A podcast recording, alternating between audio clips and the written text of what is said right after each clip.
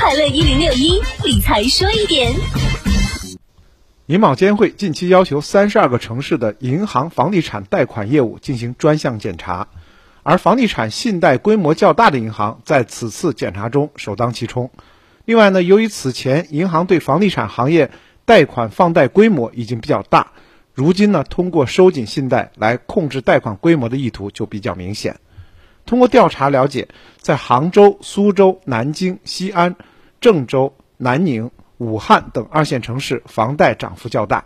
部分银行首套房贷款利率直接由基准上浮百分之二十，而二套房房贷利率最高至基准上浮百分之二十五。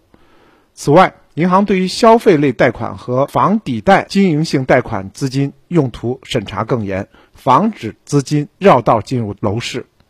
早在三年前，国有大行在很多地方的首套房仍能执行八五折甚至更低折扣的房贷优惠，但是如今银行贷款的风向有所转变，首套房作为刚需，在此次房贷普涨中也难以幸免。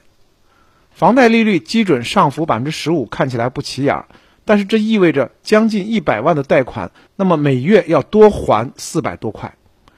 按照三十年的贷款期限算的话，贷款需要多还利率接近十五万元。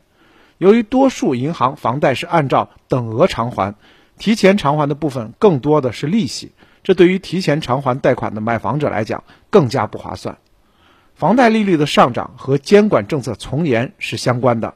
为了加强对楼市的宏观调控，监管对于资金违规进入房地产市场严厉打击，处罚也毫不手软。银行人士透露。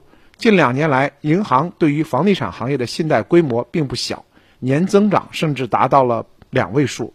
由于此次监管对于房地产融资又收紧了，所以银行在信贷方面也会跟进收缩。住房贷款呢依然会批，只是比以前要难一些，利率上也没有那么大的优惠了。理财说一点，财富多一点。我是程涛。